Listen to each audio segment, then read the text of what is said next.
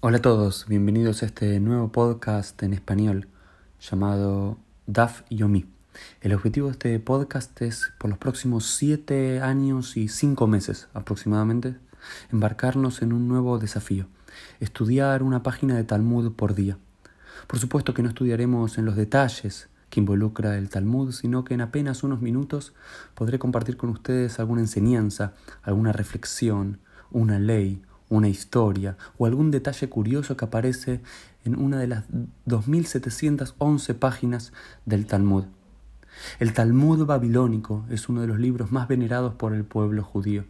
Después de la Torá es el libro más estudiado por el pueblo judío en los últimos 1500 años.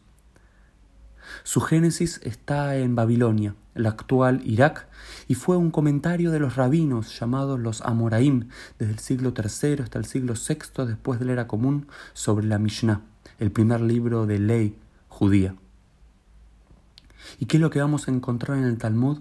Un compendio maravilloso, enciclopédico, de debates sobre la halajá, sobre la ley judía, pero también discusiones filosóficas, teológicas, hasta recetas de cocina o de medicina, historias sobre personajes bíblicos, detalles de la vida de los rabinos, historias de los rabinos y sus encuentros cotidianos y un montón de otros detalles de leyes, de tradiciones que con el tiempo se fueron solidificando y conformando el judaísmo como hoy lo conocemos.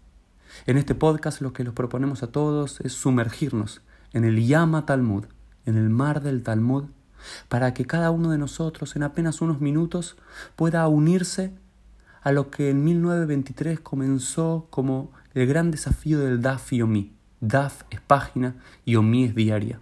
Una página diaria del Talmud.